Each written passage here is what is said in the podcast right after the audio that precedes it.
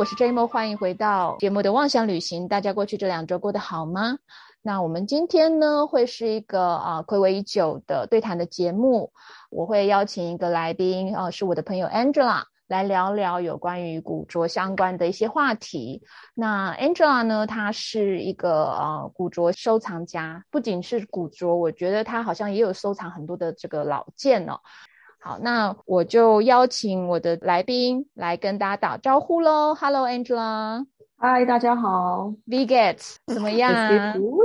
哦，被被你这样一说，我的德文就破烂掉了。我有学过，但是我的德文也不是很好。就是我其实有在德国公司工作八年到九年的时间。真的，啊我我相较起来，我打一卡令灯。啊，没有，我打一杯都打一哦，拍谁？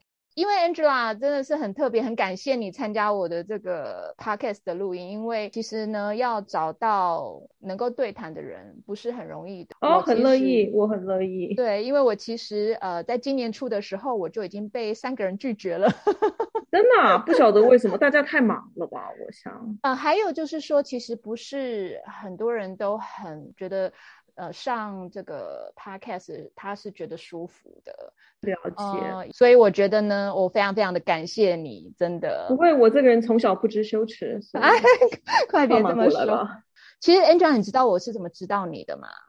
我不知道哎。前几年我有学摇摆舞嘛，swing。对，哦，了解。然后那时候在网络上就找一些就是摇摆舞的鞋子的一些资讯。嗯，对，然后结果就偶然间搜寻到你的网站。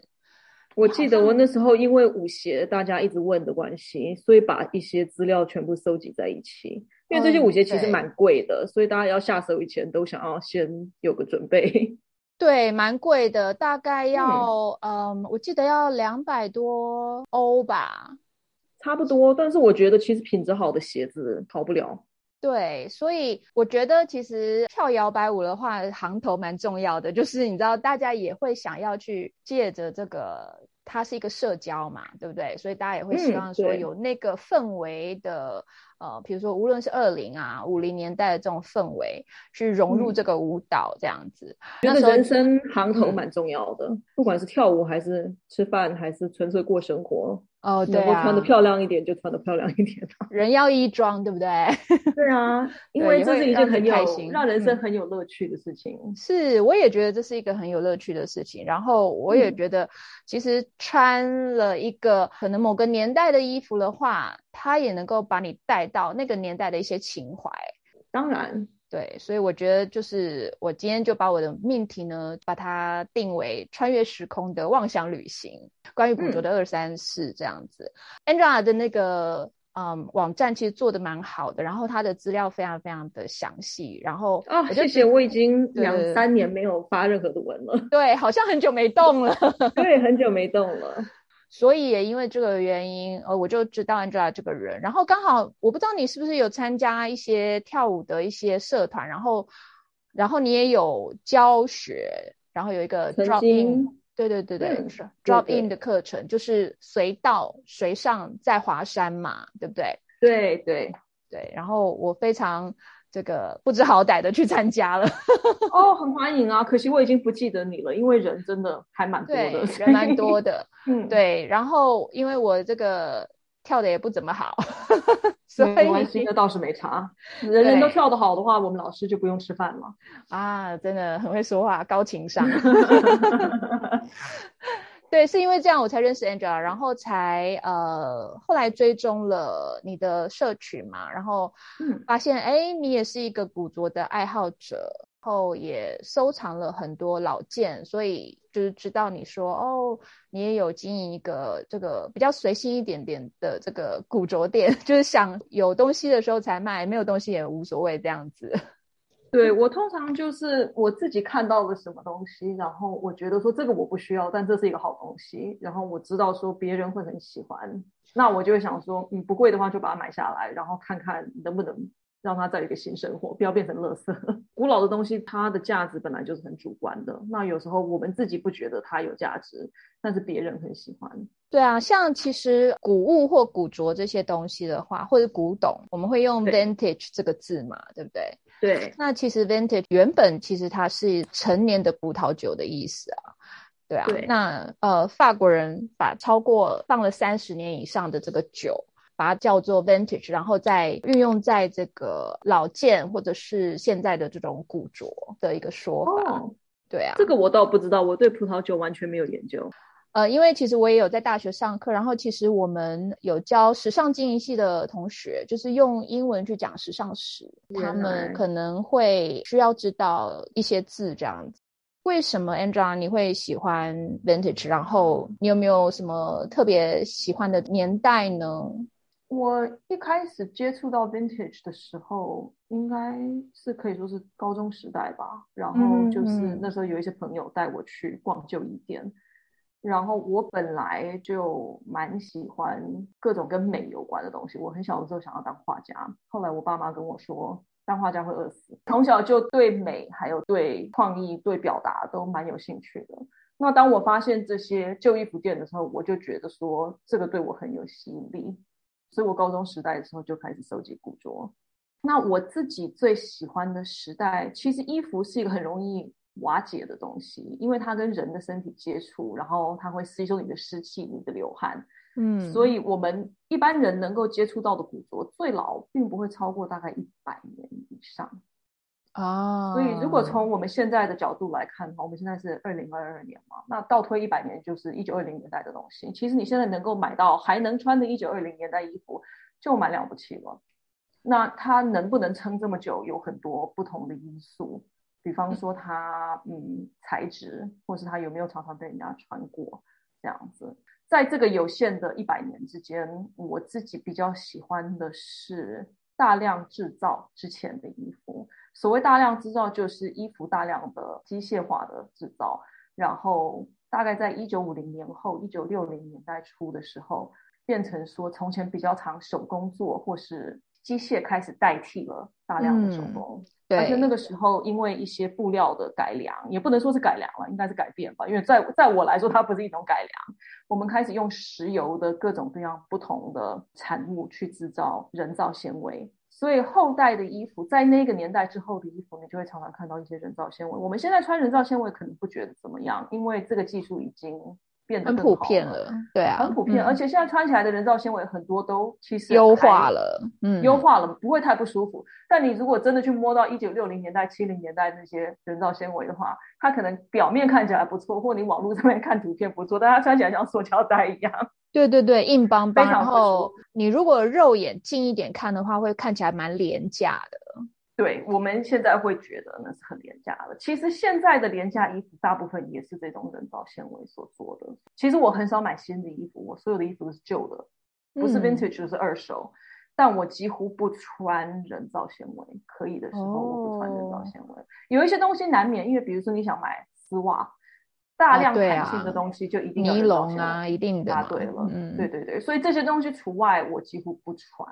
那我自己喜欢的年代就是一九五零年之前，但它不可能不可能比一九二零年更早，因为一九二零年更早以前的衣服，现在穿了它大概会报销，就是它的那个保存的这个程度可能不会状态那么好。对，假设说你买到状态好，你会很可惜。如果你把它穿出去，然后穿烂了的话，我自己会觉得嘛。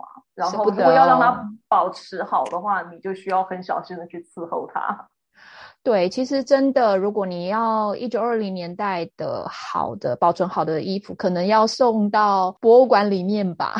嗯，其实也市面上有很多，只是价格相对的贵，很贵，而且很贵，而且就是不好保持。我看二零年代的衣服好像都是它的材质可能都是丝啊，或者是就是比较薄透一点点的这种比较脆弱一点点的材质。对对，也有可以买到纯棉之类的，像我有一件两件纯棉的二零年代的衣服，嗯，但是就是要碰运气，而且台湾的卖家我觉得基本上不接触这个年代的东西，对对对，比较少，任何人。对，台湾卖家好像不太走这条路。我觉得比较多存在的会是八零年代的东西啊，可能是七零年代啊、工装啊那种军装。那当然可能也有少数卖家，他可能会是五零七零年代的东西。这个 vintage 的东西，其实呢，在以往可能跟我们现在的这种消费观是不太一样的。以往呢是那种比较年轻的那种艺术家啊。或者是音乐家、创作家，他们可能没有太多呃钱买新衣服，所以他们就去那种旧货店找衣服穿。然后后来才慢慢的就是有一些设计师，比如说像 Vivienne Westwood，他把这个可能旧衣跟新衣这样子混合着这个设计出来一些新款的这个衣服，大家就变成了是一种反叛的次文化。反而次文化变成了主流，现在的这个对于古着的想法可能跟以前是不一样的，对啊，然后慢慢才变成就是说，哦，如果你要找独一无二的感觉啊，或者说你要跟可能大量制造的东西要去区分的话，有些人就会去买古着的东西。我觉得在物资的泛滥之前，大概没有所谓古着这个概念。假设说我们倒推到一九四零年代好了。那个时候，所谓的古着就是你穿完了我穿，我穿完了我妹穿，然后我妹穿完了之后，那时候这个衣服已经退流行了，他们就把这个衣服拆开来改，改成现在比较流行的样子，一直穿到最后，然后穿不下去做最豆博，或者说换成把它改成婴儿衣之类的这种东西。所以有时候当你在买真的这种有历史性的古着的时候，你可以看得出来说。啊，这个地方被人家改过，他把它从一个比较不时髦的样子改到一个比较时髦的样子。哦，因为那时候物资比较缺乏嘛。对啊。对了。现在买新衣服，你可能都比那些买古着都便宜，你可能一两百块你就买到新的。绝对的，绝对的。现在的快时尚，没有办法有人用价钱跟他们比，因为他一件 T 恤可能才两欧元。如果说你要卖古着，一件卖两欧元的话，就算说你是批一大包 T 恤来卖。你光是运输的成本就就败给他了，或是你一个人在那里整理，然后在路上叫卖，那两欧元赚不回你自己的工资，所以那些都是因为他有一个很大的量，还有去剥削一些员工，或是剥削一些资源，才能支撑这个价位。对啊，血汗工厂，对不对？对，所以其实我们以这个价位的 expectation 去买衣服、买鞋子，是一件蛮不负责任而且不道德的事情。嗯，我自己我自己个人的想法是这样的。当然，大家买能买到比较便宜东西，当然大家都很爽。但是它不会有一件天下没有白吃的午餐，它一定是有某个地方要牺牲了。答对，有某个牺牲在里面。对，所以其实也现在的时尚界也越来越倡导这种慢时尚，就是不要这么快出新款，然后可能出更好、更优质的这个品质的商品。那甚至有所谓的 upcycling，就是有一些设计师可能把以前的这种旧的布料再重新修改成，可能是这个设计师他自己的一些美感的衣服。对，我觉得这些都是很好的方法。对啊，那其实台湾人会有觉得哦，我不喜欢穿旧衣的这种感觉。就像我在伦敦的时候，我有一个芬兰的朋友，我们有一次去逛伦敦的这个古着店，然后我就跟他讲说，你知道吗？我们台湾人大部分的人是不喜欢旧衣的。他说 Why？他说为什么呢？然后 因为都是 for dead people 的嘛。我觉得完全是因为我们被物资泛滥惯坏。如果说假设说是台湾人好了，不要说我们这个年纪的，说我们的祖母好了，难道我们的祖母或我们的曾祖母不穿旧衣服吗？他们那个年代没有一件衣服再拿去给别人 穿吗？我不太相信，因为那个时候没有可能这么多的衣服给你挑，你买不起这么多的衣服。我们从前说过新年的时候穿新衣戴新帽，为什么？因为你一年只买一次啊。啊，对啊，现在随时随地都可以买。对，所以我觉得这其实完全是一种被惯坏了的概念。首先，这完全不科学嘛，一件旧的衣服跟新的衣服，只要它干净，有什么差别呢？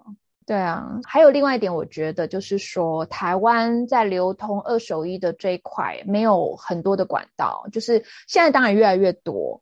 以前我在美国或者英国的时候，很多二手店它是会收你的旧衣服的。那他会给你补偿，对，然后他的补偿可能不多，但是你可以用，比如说呃五块美金，可能两磅，但是你可以呃用这样子的同等的金额，你可以再买店里面的衣服。我觉得一个很常见的方法。对啊，就你你拿你的衣服去，然后你换到的是店里面的 credit，credit 花在店里。其实这是一个很好的方法，不太了解为什么台湾没有这种方法。台湾有二手收购店，但是比如说他们是从日本来的，我记得就有好像现在有连锁的二手收购店，可是他们把那个价格压得太低太低了。可是他们在店里面卖卖的东西呢，当然是会比正品新货便宜，但是还是不便宜。你那种会愿意想要把自己的旧衣拿去贩售的这种动机就比较弱了。可能原本的买价是五六千块，可是他用一百多块跟你收购，你会心疼，你会舍不得。但是他们店里面卖的东西呢，可能也是五六百块以上，甚至更贵。那可能要看是不是有牌子之类。其实这样子，你要想要把你的二手衣卖出去的这个动机就弱化了，然后东西就会在家里越堆越多，因为舍不得卖。我觉得这是一种个人买东西的时候 the expectation 的问题。嗯，就说你如果今天买了一件衣服，然后你买的时候五六千块，你那时候大概就要想一下，说如果我不要它了，我要把它卖掉，大概可以卖到多少钱？我要让大家知道的是，其实卖不了多少，所以你这个东西有收藏价值，所以你马上就可以打消了说五六千块还可以卖到几千的这个念头了。但是卖东西的这个市场就是见仁见智咯。如果你自己很会行销，然后你把你自己的旧衣服整理出来，拍一些很漂亮的照片，自己放在虾皮上面，说不定你做出了一个口碑，有很多人喜欢穿你的衣服，你回收的率就会比较高。你可能回收你一般买来的时候的一半价钱。但事实上，只要你买的东西不特别，这是不可能的。因为你去 Zara 买一件衣服，然后你想要以一半的价钱卖出去，十万个人跟你一样在 Zara 买了同一件这个衣服，而其中很多人愿意用更低的价。因为他只求脱手，他不求赚，对，所以说我觉得这一方面其实就是这是一个市场。那从前我觉得有一部分原因，这种店面在台湾不普及的原因，是因为现在大家可以在网络上面自己做这件事情。假设你今天撑起了一个实体店面的话，你跟虾皮上面太多的卖家竞争了，所以就变得说回收不了多少你放出去的成本。我自己是这样觉得，当然我没有没有尝试过，但我现在比较希望看到的是。大家在买衣服的时候，你就先考虑一下，我可以买一件新的 Zara 洋装。我已经很久没有去过 Zara 了，请问一件 Zara 的洋装要多少钱？看是什么款式啊，但是我觉得平均也要一千块上下吧。OK，我几乎可以保证你一千块上下，你可以买到一件古着。那你这时候就要想说，如果说我是打算穿了几年，或穿了几天，或穿了几周，再把它卖出去的话，哪一件比较会有人想要买呢？那我几乎可以保证不是 Zara 那一件。对，可能你要真的还蛮特殊的一个单品，要出手的这个二手价可能才会比较高。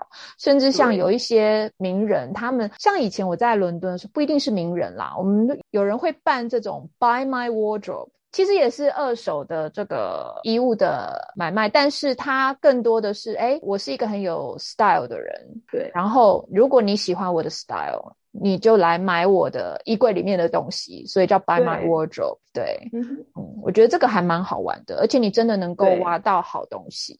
对，但这个的前提就是说你的品味要与众不同。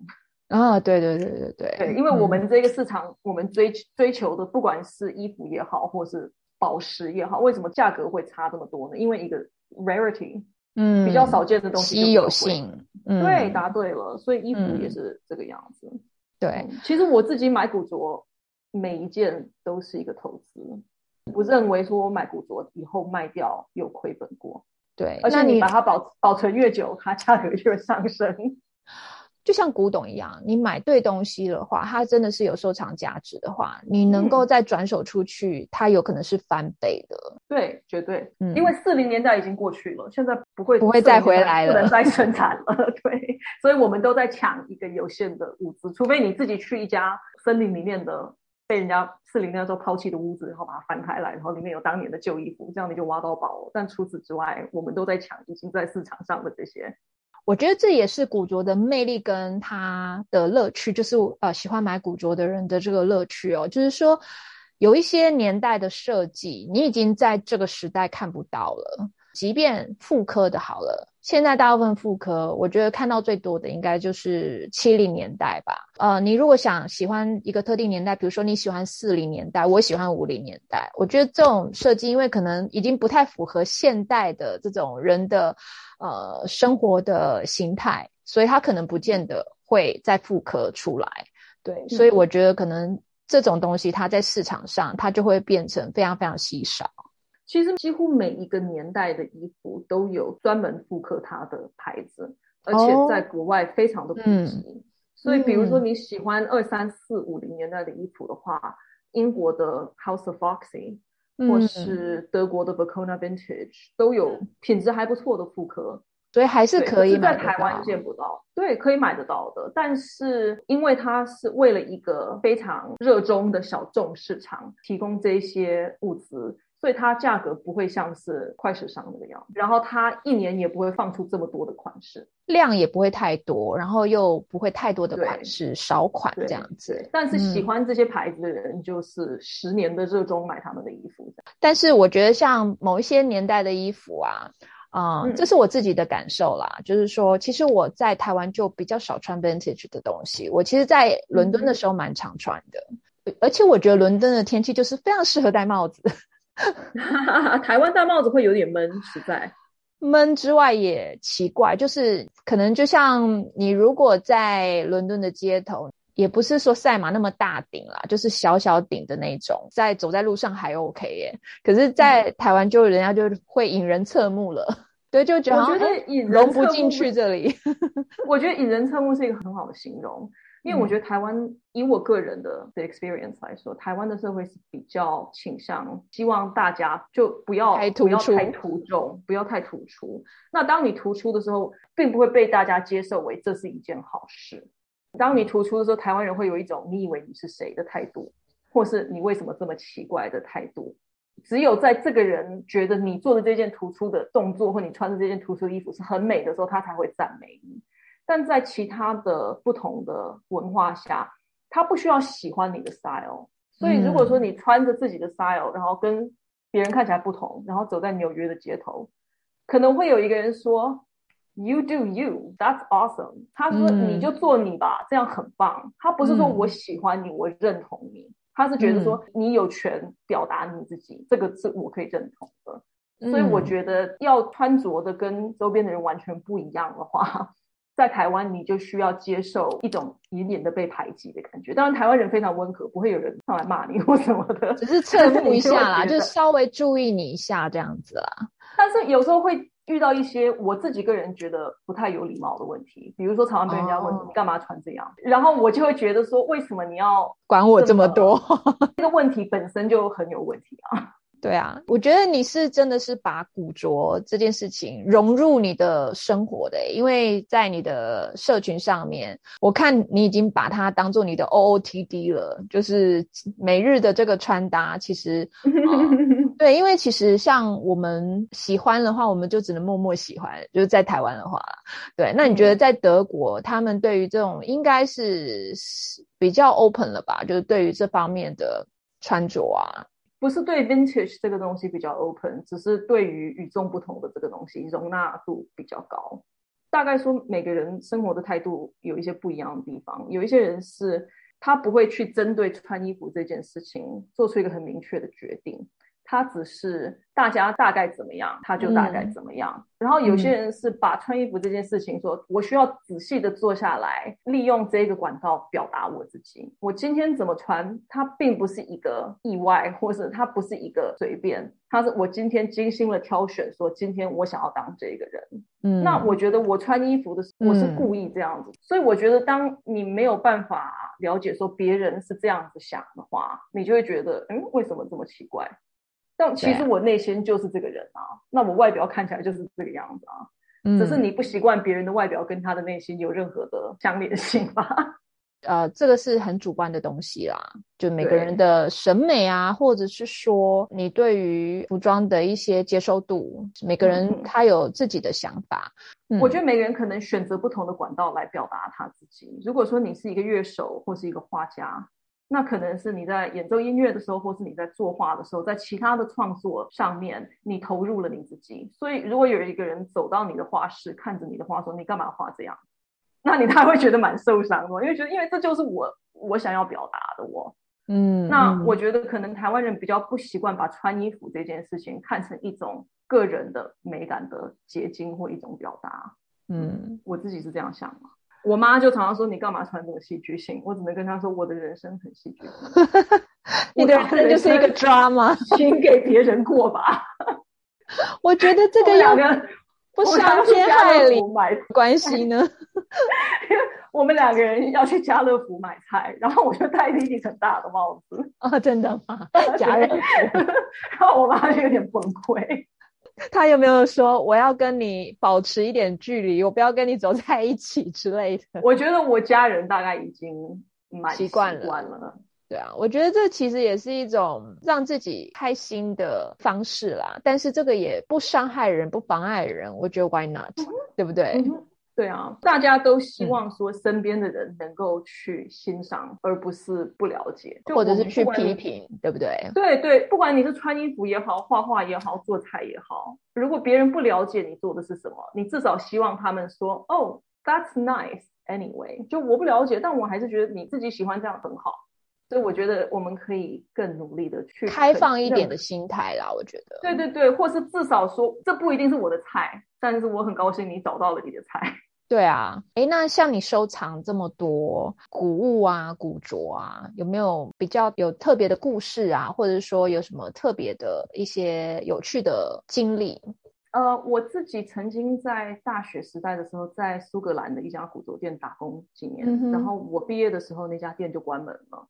那店的老板是一个老太太，她在店里面卖的东西都是非常有品味，而且算是重量级的古作品。然后那个时候我四年之中几乎没有领过一次薪水，我都直接把薪水换成衣服，是吗？所以我可可以说是最打工换换衣服员工，对优良员工。所以我那时候跟他换来的衣服都是我自己的珍藏品。一一部分是因为他真的是很棒的衣服，另外一部分是因为当然我对那个时代很有感情。但我自己最喜欢收集的历史衣物，大概是英国二次大战期间的产物，因为那个时候战旗的时候物资短缺，很多东西都给军队拿去用了。那个时候政府会发给你一本配给书，然后里面有 coupon。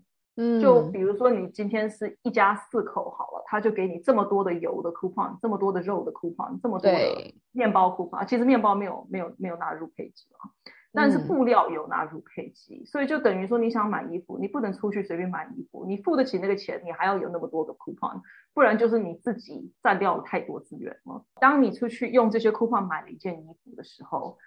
他们会在这个衣服里面打上一个标签，然后这个标签代表说这是一个战旗制品，然后它是符合这个配给的方案的。哦，那现在有打这个标签的衣服非常非常受古着界的欢迎，就大家很喜欢收藏这个标签。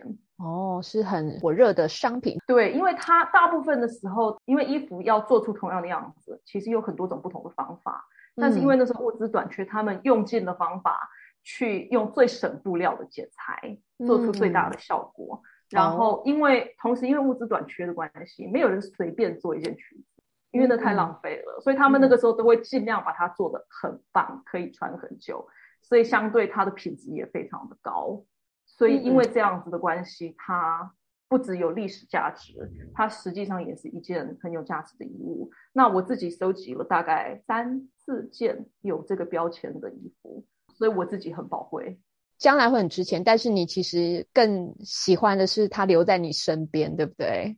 对对，嗯嗯。其实对，像二战那时候，大概是一九四几年左右嘛。然后，一九三九年到一九四五年，对对对，打了呃七八年的时间。其实后来，像各位知道，一九四七年是 Christian Dior 的这个品牌创立。那结果呢，他们最经典的那个 New Look，它的裙子是一个蓬裙，它用了非常非常非常多的这个布料，结果就被很多味道人士说这个是浪费。就是模特儿好像就是在街上被那些味道人士把这个裙子扯下来，因为他说你怎么可以这么浪费这些布料？有很多人都连衣服都没得穿，所以这个也是一个蛮大的一个争议啊。呃，因为一九四七年大战还结束才两年嘛，嗯，没多久。而且大战结束之后，很多东西在不同的国家里面继续短缺，因为那个时候物资真的太缺少了。所以比如说糖这么简单的物资。在英国战后好像三四年都还配给糖果，所以就有一个年代的小孩子小时候几乎没有吃过糖 啊，好可怜。对对，不知道糖果的滋味。对对对，然后那时候他们糖果就很悲哀啊，比如说什么红萝卜，外面裹上一层糖这样子，就把那个当做糖果吃。但是 Dior 的那个 New Look，其实我觉得它有一部分是希望能够庆祝说，对，我们现在已经解放了，我们现在可以这么奢华了。对，但显然很多人的生活还是很艰苦的。对，然后他那个时候就是呃设计了很多呃让这些名媛贵妇去参加舞会的衣服，因为他们希望就是说战争结束了，我们要开始回到享乐的生活，这样，所以才会用了这么多的布料。但是那个时候的阶级制度还是相差很大的，所以有的人夜夜笙歌，有的人吃不饱穿不暖。对啊，对。那其实像我觉得收藏古物有一些啊，就像你刚刚讲的，有一些情怀嘛，对不对？其实我听过有一个故事，就是说，呃，有一个男生他买了一个西装外套，他是二手古着嘛，然后结果他在西装的口袋暗袋里面就发现了一封情书，对，然后呢？好像有署名吧，然后就是他就在社群网站想要找到这个原来的主人，真的有人去认领哎，有啊有啊，其实古着界里面还蛮多这一类的故事的。你不觉得那种不仅承载了就是说他的穿着的一个痕迹，可能还有一些情感在里面？因为后来他发现，就是说他找到了这个主人。其实这个主人他的当时写给情书的对象是另一个男生，所以这个情书是同性之爱。对，然后因为年代已经久远了，所以他已经现在是一个满头白发的爷爷了。所以我觉得，哎，这还蛮有趣的。对，我觉得衣服有一部分其实是我们人生的见证。因为你知道人都会老嘛，那我们对啊，大概就是年轻的时候想要多拍一些好看的照片，婚纱就是一个很好的例子。嗯，那有很多人虽然已经老了，他穿不下他年轻的时候那些漂亮衣服，但他还是很宝贝的收藏在他家里，然后三不五时就拿出来看，说你看我从前可以穿这么漂亮的衣服，穿这么短的裙子，穿这么高的鞋。衣服当然是一件非常 personal 的东西。我很喜欢看到一些有这种个人历史的衣服，对，而且你有没有发现，其实真的，呃，如果各位有机会去翻一下你爸爸妈妈，我觉得大概是八零年代以前的衣服好了，其实他们那个时候的做工会比较好，像我妈妈有好几件毛衣，对我妈妈好几件毛衣，八零年代的毛衣，一直到现在颜色都非常的鲜艳饱和。即便已经经过这么多年了，然后其实也没有怎么洗哦。因为毛衣嘛，你也是冬天穿，可能也不会。其实毛衣最好不要洗。我打毛线，所以我知道，除非你真的在上面沾到了东西，不然毛衣是不用洗的。因为毛衣你不会贴身穿，你里面一定会穿一件衣服嘛，所以那一件里面的衣服洗就好了，外面的毛线不用洗。所以给大家一些清洗的小常识哈。所以我毛衣不洗是正确的，是正常的。对对，而且如果说你要洗的话。你就冷水手洗，然后一点点肥皂就可以了，不用不用把它放洗衣机或什么。然后你就一个大毛巾，然后把那个水稍微拧一下，放在毛巾上卷起来，然后整个跟着毛巾拧干，毛巾会吸掉大部分的水分。然后毛衣不能挂，挂了它会变形，所以你就把它平摊在某个地方让它干就好了，也不需要拿去干洗。很多人都觉得什么东西都要拿去干洗，其实是一个错误观念。其实干洗也是用化学药剂或者是石油洗，哎。对，其实很多的干洗是不必要的，只要是天然纤维，几乎都可以在家里处理。对，不然你要想，人类穿天然纤维穿了这么多年吗？干洗店出现以前，难道洗一次就报销吗？现在干洗店太方便了，所以大家可能会觉得说，哦，我自己没有办法水洗的东西，就想要往这个干洗店送。嗯，其实可以自己在家里冲。那其实像说到了那个历史上面有一些比较有趣的古着故事，你有听过那个降落伞做的礼服吗？好像后来变成是 Prada 的一些灵感来源。哦，因为二战的时候很多呃伞兵，然后那个时候跳伞的伞兵，他们的伞其实是用丝做的，因为那时候还没有人造纤维。所以他们只能用丝做，因为好高级的降落伞啊！对，因为它力量很强，它不会随便就撕裂，但它又很轻薄，所以它可以被塞成一个小小的包包，背在你的背上。哦。然后这些丝上面的降落伞还有一些印的地图，这样你到了地上的时候，你把那个降落伞拉过来，就看到你现在所在地的地图。啊，好酷哦！不知道哎。对，然后这些伞兵在当完兵之后，常常把这些降落伞私藏起来，因为那个时候布料短缺，所以有一大块丝布，简直是 就一个一笔财富这样。对，然后那个时候伞兵活过了二次世界大战，想干嘛呢？想结婚嘛，跟自己女朋友结婚。所以那时候伞兵就常常拿着自己的降落伞去跟女朋友求婚，然后女朋友就会拿这个降落伞去做他的衣服。哎，可是降落伞的颜色好像都是军绿色为主，那他们会染？当时会染成不同的颜色，然后也有一两件礼服是地图的。哦，这个我没有 看过耶，好特别。在一些英国的博物馆里面有，现在这些几乎都已经被收到博物馆里面去了，因为它实在是太有历史价值了。哇，这个好特别。我我倒是听过，是说就是之前刚发明那个尼龙丝袜的时候，然后后来也是遇到战争，结果呢，因为尼龙的这个材质都被拿去作为降落伞的材质了，就是它的这个。原料，所以很多喜欢穿丝袜的女孩子有钱也买不到，然后就开始了，就是去美美容院请人呢为自己的腿涂上一点点比自己的腿再白一号或深一号的这个颜色，然后在后面画一条线。对，从前的丝袜它没有办法织的像我们现在这样没有无缝的，对对对，对它没有办法织无缝，所以它的缝都是在后面直直的一条线。所以他们就拿眼线笔，或是甚至就拿炭之类东西，在脚的后面画一条线。然后他如果要涂上那个肤色的话，常常用的是什么呢？用的是汤块，就是用来做那种，对啊，做浓汤的汤块啊，真的。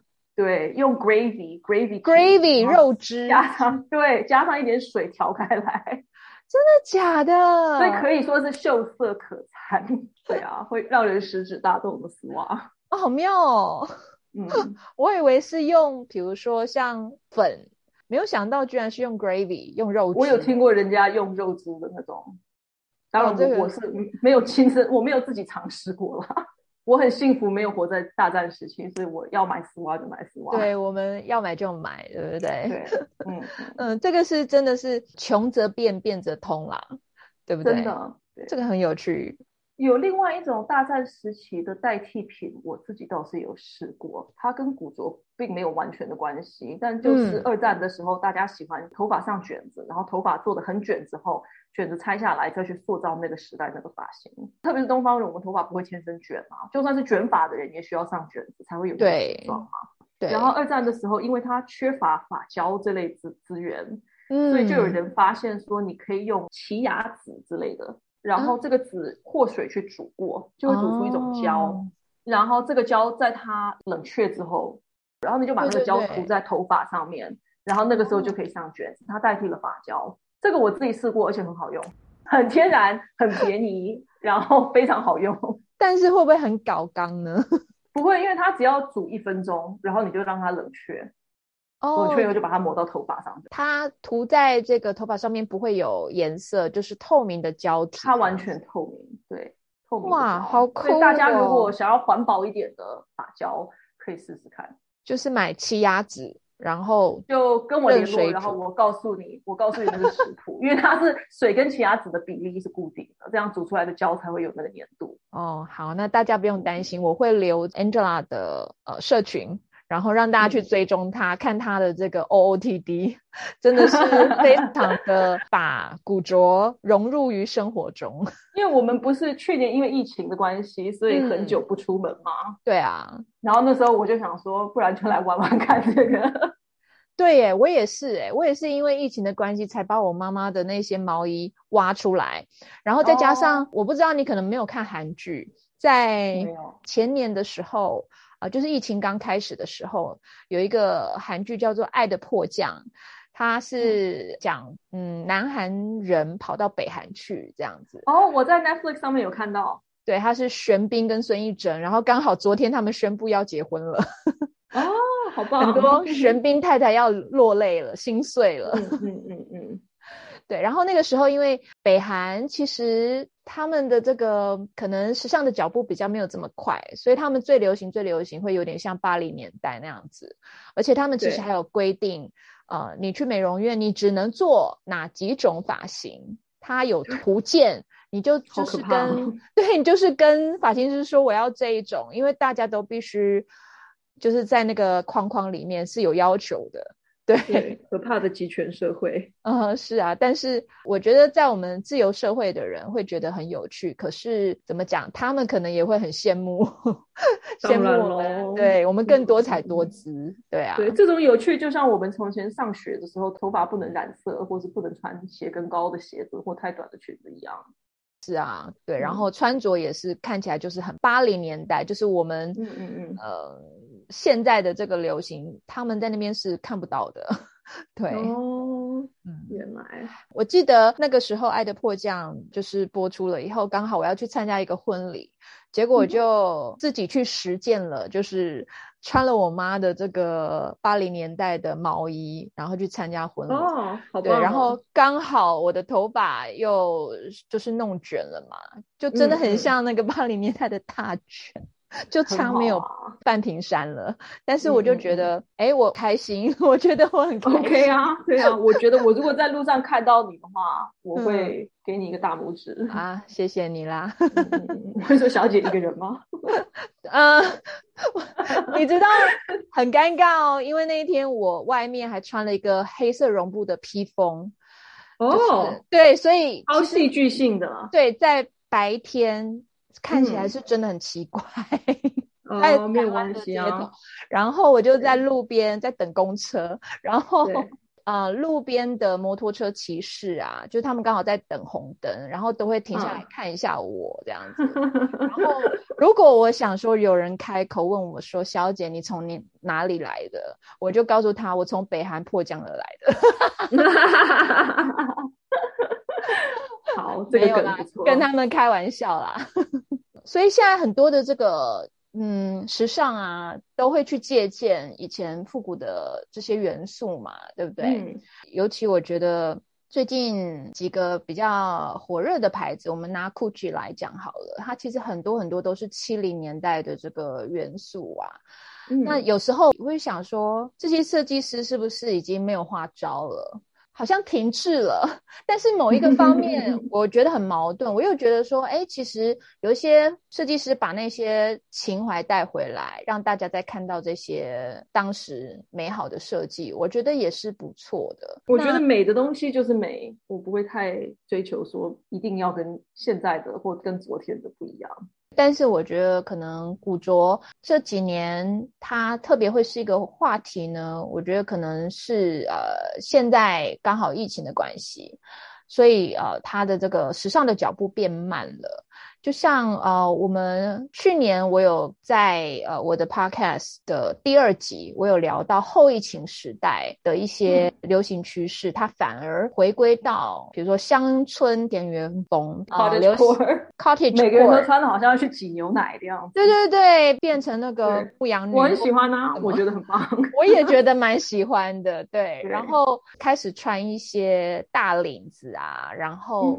很多花朵，然后大草帽，对对对，变成返璞归真的那种感觉。然后可能怎么讲，流行就是一个圈吧，就是一个轮回嘛。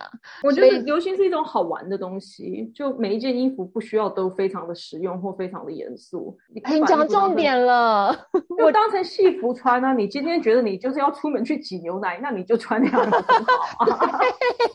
对啊，你就提个草篮，然后在 MRT 上面。做着你草草原的幻想，法国面包，对啊，那就是爱着了谁呢？为什么我们的人生不能比较梦想化一点？对耶，这也是我的理想跟主张啊，就是我也是会把今天的穿着，我会把它当做自己想要扮演的角色，什么样的角色？对，或是你如果觉得我今天是挑战多的一天，那你就把它当成你的战袍啊！对对对对，什么东西让你穿上了觉得自信？对，最有自信、最 empowered，你就那样子穿吗？嗯，那我觉得不把衣服这样子看待的人，其实 you're missing something，就你应该去尝试一下。啊，就像我们刚刚讲的，现在疫情之后，可能也没有太多的这个社交场合，也不一定要买新衣服，然后可能也慢慢发现，呃，过去的这个衣服它可能它的做工可能更好啊，能够穿得更久，所以呃，我觉得这是一个还蛮有趣的现象，就是说可能大家会开始去重新发现古着的好，或者是说可能买的更少，但是穿的这个品质要更好。疫情之后，有很多的这个潮流，它是两极化的发展的。可能科技会飞速的进步，因为大家没有办法实体见到面嘛，所以必须要靠科技的联系。可是，可能在一些生活上面，不仅是穿着啊，也有可能是呃，对于消费的观念，可能会跟以前是不一样的。有可能是因为收入锐减，变得保守。对不对？因为可能疫情，大家都多多少少受一些影响，或者说可能反思说：“哎，我真的有需要这么多的衣服吗？”对不对？我觉得大幅度的社会改变都会让我们有机会反思，所以大家可能会在这个期间之后做出一些不同的决定。但你说的东西比较少，但是比较好，我觉得这是一个很好的趋势，因为我们已经利用了太多地球资源去制造出很多的新垃圾。可能以后买衣服挑一些可以传家的，这样自己穿起来也比较有质感。对，而且我希望能够有一些，无论是修改或者是修补的工艺，或者是说可能有这样子的一个店，能够让我们把这些其实还堪用的东西再去做一些修补。其实像我在你的 IG 上面，我看到你提到了一个概念，叫做 visible mending，就是可看见的这个修补，我觉得蛮有趣的。就是说，哎，其实衣服穿个几次，不小心车缝线就松脱了。但是我觉得大家的第一个想法可能就是丢掉，而不是去修补。对啊，其实，在台湾很多地方可以去改衣服，大部分这些改衣服的地方也是可以帮你修补。所以，如果说自己比较有一个习物的概念的话，穿不下了可以改。然后穿坏了也可以拿去修。要修补的话，有一些简单的东西，比如说破了一个洞，大部分的时候是可以补起来的。只是你要不介意说能够看得出来它被破了。如果它技术比较好，说不定补的天衣无缝，也有可能看你破在哪里。然后另外就是，如果你身材变了，变胖变瘦，有时候这个也是有救的，所以可以去跟这些修补衣服的人请教一下。那对，但是好贵耶。如果说你买的这件衣服本来就很有价值的话，那让它的生命延伸会是好的。嗯，或许你应该花多一点的钱在自己的身上。所以这就自己去选择，说这值不值得咯。那我是跟一个改衣服的阿姨，所以我已经跟她十年了。然后她从前是为了时装界打版的，所以就是设计师画了一个图给她看，她就从这个图做出一个版样，让他可以量产。所以他技术是极其之好。他大概他知道我姓洪，但他大概不知道我的名字，因为他就称我疑难杂症。因为我所有要修改的东西全部都交给他，而且我要改的常常是一些高难度的东西，或是他完全看不出来为什么这个东西这么旧了，你一定要换拉链，换拉链这么贵，你干嘛不买新的？所以你会拿古着的东西去请他做修改，嗯，对，他是我唯一一个比较信任可以改古着的，因为改古着的时候。古着上面用的很多工都是现代人已经不用的工，不会的，对，太花时间了，太花时间了，或者是那个东西没有办法用机械去取代，它一定要手工做。然后这个时候我就会去交给他，因为我比较信任他。所以这就看出你自己怎么看待你衣服的价值哦。对啊，因为他如果你真的是非常喜欢，也许换一个东西能够延续更久的生命的话。对啊，我觉得这个钱还是蛮值得花的啦。我自己是觉得很值得啦。然后我有时候买到的衣服，因为是古着，它没得挑尺寸。然后我的肩膀很宽，所以我常常没有办法穿我买到的衣服，它太小了。所以我就会拿去给这位阿姨，她会从衣服的缝缝里面，有些人可能不知道缝份是什么，因为你买快时尚的话，里面没有缝份。对，会就它两个点点布，对对，两个缝接在一起的地方，它可能多很多的布出来，这样你以后变胖了就可以放开来。或者是你需要布的时候，你就从缝缝剪，所以它会从缝缝里面偷偷的剪一块，去接在肩膀的地方，让它看起来天衣无缝，让这个衣服肩膀多两英寸。是，那像这一类的工，真的是要做的好，要做的看不出来，是非常耗时间的。所以他开多少我就给多少，我不会讨价还价。对啦，我只希望他不要退休。对，这个也是因为其实人在手艺才会在嘛，对不对？对，然后现在已经比较少人想要做这个行业了。对，因为可能也蛮微薄，然后其实它的这个工也蛮复杂，因为就是连拆那些缝线就很麻烦了。他说他拆我这些衣服的缝线，拆到眼睛都要瞎了。真的，嗯，对对，所以其实是蛮辛苦的。所以如果能有更多这种修补的，就像以前也会有那种修伞呐，对对对，修伞，对，现在几乎没有了吧？对啊，几乎没有了，但我很希望有，因为我个人很讨厌物资浪费。为什么一个东西要变成垃圾呢？一把伞它不会天然瓦解的，它就会变成永远的垃圾，除非你放把火把它烧了，然后它就会变成空气污染。我觉得我们需要把丢掉这个 concept。重新去定义，因为没有所谓的丢掉了，它一定会存在地球上的某个地方，然后它的后果会由你的子孙来承担。可能最多我们就是掩埋它，可是地球上有多少土地能够掩埋呢？因为它也不能对，而且地下水污染，对对，各种各样的问题。所以我觉得我们一定要把修东西的这个概念重新的。带回我们的社会里面，对这个也是我的衷心期望，因为我也是不喜欢浪费的人。我也希望就是说啊，只是坏掉一点点的东西，如果透过修补，它能够再恢复它的生命的话，我觉得我会比较喜欢这样子的一个概念。对，其实自己如果喜欢手做的话。可以学一些简单修补衣服的东西，不困难。自己换个纽扣，或是裤子的长度、裙子的长度，自己用手工改，这些都是百分之百可以学会的。或是衣服，如果是破在比较简单的地方，自己去补；或是袜子破了，我的袜子破了都是自己补的。我已经很久没有买袜子了，只要花时间可以达成的一些，对，看你愿不愿意而已。现在反正疫情的话，大家可能时间比较多吧。嗯，对啊，或是其实你知道，很多人通勤的时候。就是一直划手机啊，那你与其划手机，你可以补一只袜子。这个景象好像从来没有在台湾看过。你在你想在 MRT 上面补袜子，这看起来多文青啊！我觉得打毛线可能会比较文青一点。补袜子看起来像打毛线，非常类似，因为你要用毛料去补那个洞。对，所以大家可以考虑一下，大家可以考虑一下，也许会带起一股新的风潮。在国外，这个 visible mending 这个东西已经是一个环保风潮了，只是它还没有在台湾这么普及而已。对对，所以你上 IG 去找这个 hashtag visible mending，会看到各种各样不同的表达。嗯，对，visible mending，我会把这个字。打到我的社群上面，就是让大家知道去怎么搜寻。那我觉得我们今天聊的也还蛮愉快的，非常非常感谢 Angela 的时间，刚好抓住了这个你从德国回台湾 在防疫旅馆哪都不能去的机 会。我觉得超过还蛮愉快，我觉得超愉快的啊，真的吗？很高兴你有想到来问我，对啊，哦，太棒了，因为其实老实说，我想要跟。人家聊的这个主题，能够真的对谈的不多了，对，所以找到了我。如果说将来你有想到什么样的问题，你也想要来表达一下的话，我也非常欢迎你主动来跟我说。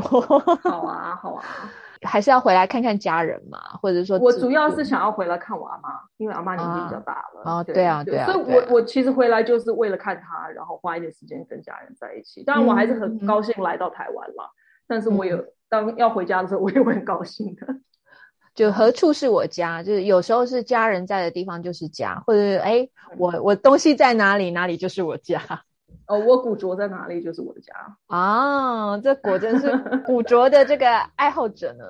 嗯，好啊，非常感谢你，然后也希望你回台湾能够玩得愉快，或者说就是说你想要做的事情都达成这样子。谢谢，希望大家喜欢今天我们聊的话题。那我们在一起出游吧。好，那谢谢 Angela 今天的光临喽。不客气。